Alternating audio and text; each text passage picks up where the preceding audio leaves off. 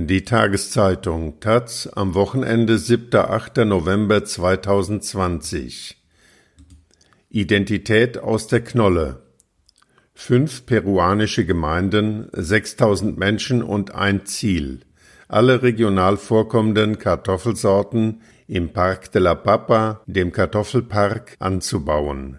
Mehr als 1300 Sorten sind es derzeit. Von Knut Henkel Jontgoyo wirft einen letzten prüfenden Blick auf die Regale, von denen Dutzende kleiner Schalen mit Kartoffeln stehen. Einige erinnern an Mohrrüben, andere an Okraschoten, manche sind hell, einige tiefrot und wieder andere schimmern lila. Das ist eine Auswahl der wichtigsten Sorten, die wir anbauen. Unsere Besucher sollen einen Eindruck von der Kartoffelvielfalt bekommen, die es in Peru gibt sagt der 31-jährige Leiter des Besucherzentrums des Parc de la Papa. Perus Kartoffelpark liegt rund 40 Minuten Fahrzeit von der alten Inka-Stadt Cusco entfernt, oberhalb der Kleinstadt Pisac und ist ein Gemeinschaftsprojekt von sechs indigenen Gemeinden. Pampalacta heißt eine davon und im gleichnamigen Dorf kommen die meisten Besucher an, sowohl Touristen als auch Studenten und Wissenschaftler. Stabile Lehmbauten mit Stroh- und Ziegeldächern prägen das Dorf und das prächtige Besucherzentrum macht da keine Ausnahme. Dort bekommen die Gäste das Konzept des Parks erklärt. Unser Ziel ist es, möglichst alle Sorten, die im peruanischen Hochland vorkommen, im Park anzubauen, erklärt Koyo mit stolzer Stimme und deutet auf eine fast schwarze kleine Kartoffel. Die heißt Leona Negra, die schwarze Löwin, wie ein kleiner Zettel verrät. Was er nicht verrät, ist, dass ihr weißes Fruchtfleisch von lila Schlieren durchzogen ist. Daneben liegt Pukamama, eine annähernd runde, beigebraune Knolle mit einer lilafarbenen Schärpe und Pumamaki darüber erinnert mit den vier tiefen Furchen und der länglichen Form an die Pranke eines Pumas. Viele unserer traditionellen Kartoffelsorten tragen Namen, die von der Form, der Farbe oder dem Geschmack herrühren, aber es gibt auch Sorten, die nur zu bestimmten Anlässen, einer Hochzeit, einer Beerdigung oder einer Taufe gegessen werden, erklärt John. Er koordiniert die Arbeit im Besucherzentrum, gibt Einblick in die Welt der tollen Knollen und fungiert normalerweise auch als Guide für Besuchergruppen, denen er auch die anderen Produkte aus dem Kartoffelpark vorstellt. Die sind unterhalb der etwa 120 wichtigsten Kartoffelsorten in den fünf Regalen angeordnet. Mais- und Quinoa-Körner, aber auch Okraschoten, Amaranth und Oloko, eine weitere Knollenpflanze. Hinzu kommen etliche Gemüsesorten, aber auch Kräuter und Heilpflanzen, die zu bestimmten Jahreszeiten und längst nicht in allen Höhenlagen angebaut werden. Wann, wo, was angebaut wird, darüber informiert der Anbaukalender, der in der Mitte des Ausstellungsraums auf einem runden Tisch angebracht ist. An den Wänden hängen hingegen die Geräte, die bei Aussaat und Ernte zum Einsatz kommen. Die kurzstielige Hacke, Kuti oder die Chakwit-Kala, eine Art Trittpflug, mit dem der Boden auch heute noch aufgelockert wird. Die Kartoffel bildet das Rückgrat der Ernährung der rund 6000 Menschen, die im Kartoffelpark leben und die vielfältigen Knollen zwischen 3300 und 4300 Metern über dem Meeresspiegel anbauen. Die Papas Nativas sind Teil unserer Identität, stehen für unsere Geschichte.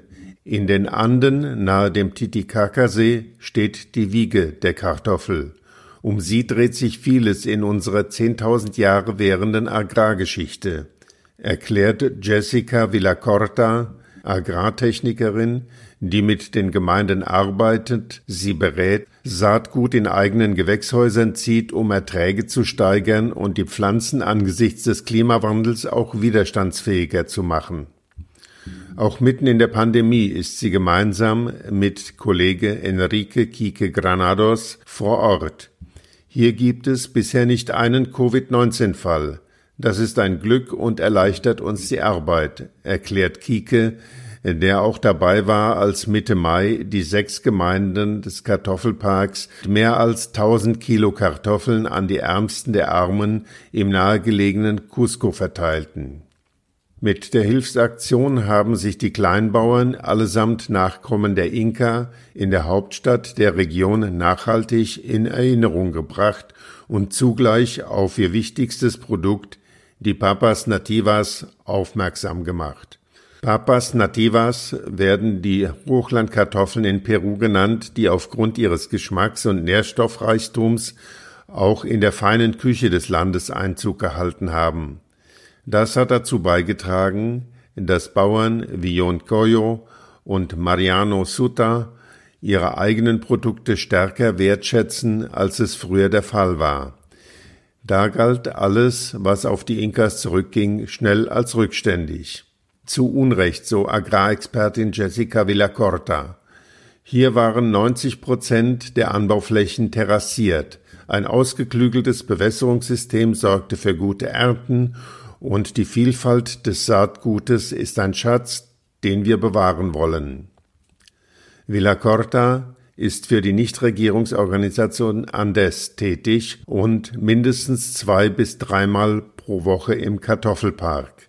Sie arbeitet mit den acht Technikern des Kartoffelparks von den Gemeinden gewählten, besonders kenntnisreichen Bauern zusammen, die die gemeinsame Vision der Bewohner in die Realität umsetzen sollen.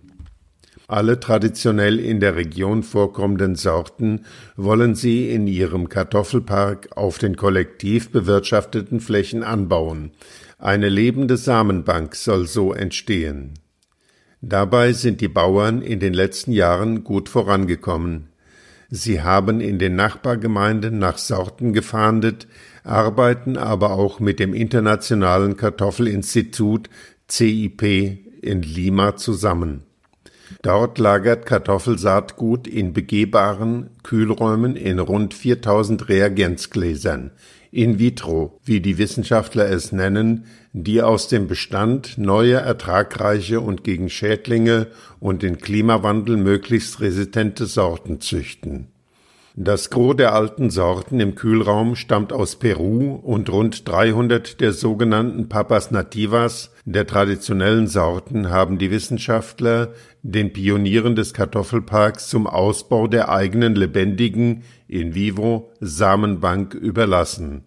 Kein Zufall, denn eine Delegation des Kartoffelparks hatte unterstützt von den Entwicklungsexperten von Andes 2005 um die Herausgabe des Saatguts gebeten.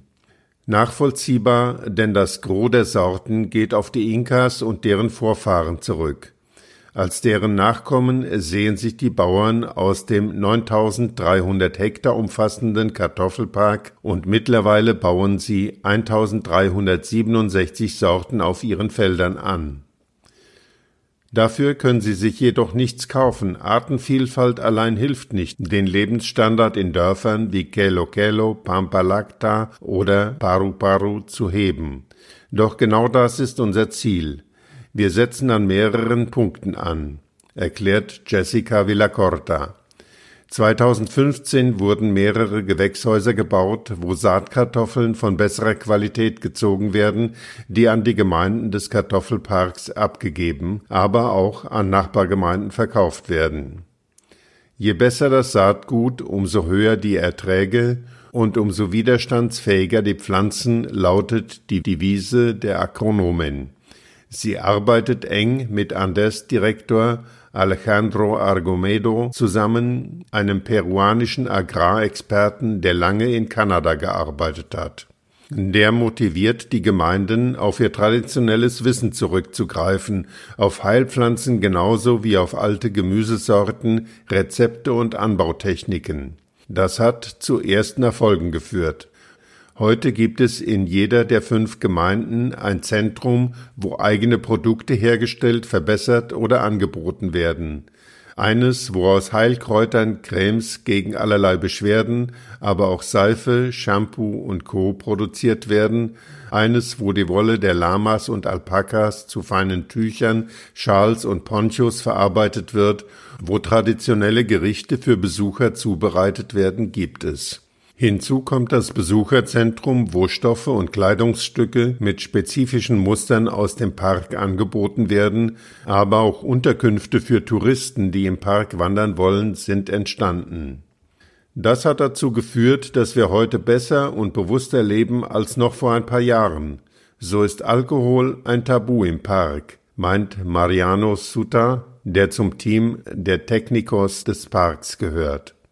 Die legen überall dort Hand an, wo Bedarf besteht. Mal ist es eine Lehmmauer, eines der kollektiv errichteten Gebäude des Parks, die repariert werden muss, mal ein Dach, aber das Gros der Zeit sind die Technikos in den drei Gewächshäusern des Kartoffelparks, um Setzlinge für neue Saatkartoffeln zu ziehen oder auf den Feldern. Saatgut ist mitten in der Pandemie knapp. Der Austausch mit anderen Dörfern ist unterbrochen, weist Andes Direktor Alejandro Argumedo auf ein Problem hin, das das Virus zu verantworten hat. Hinzu kommt der Klimawandel. Eigentlich regnet es im September und danach werden die Saatkartoffeln ausgebracht. Doch der Regen ist ausgeblieben, klagte der Entwicklungsexperte, der in Cusco aufgewachsen ist. Das schafft Probleme in der ganzen Region. Dort hat das Modell des Kartoffelparks Schule gemacht. In Lares drei Fahrtstunden von Cusco entfernt, hat ein Park eröffnet, wo die rund 60 nur in Peru vorkommenden, meist farbigen Maissorten angebaut werden. Pate steht der Kartoffelpark. Das motiviert nicht nur die acht Techniker, zu denen Daniel Paco gehört. Im Mai letzten Jahres haben uns mehr als 400 Kartoffelexperten aus aller Welt besucht und sich unsere Arbeit angeschaut. Das war schon etwas Besonderes erinnert sich der 36-jährige Bauer mit einem zufriedenen Lächeln. Ereignisse, die Auftrieb geben, sich im höheren Selbstvertrauen und dem Bewusstsein niederschlagen, auf dem richtigen Weg zu sein. Doch der ist durch die Pandemie und das Ausbleiben des Regens noch holpriger geworden.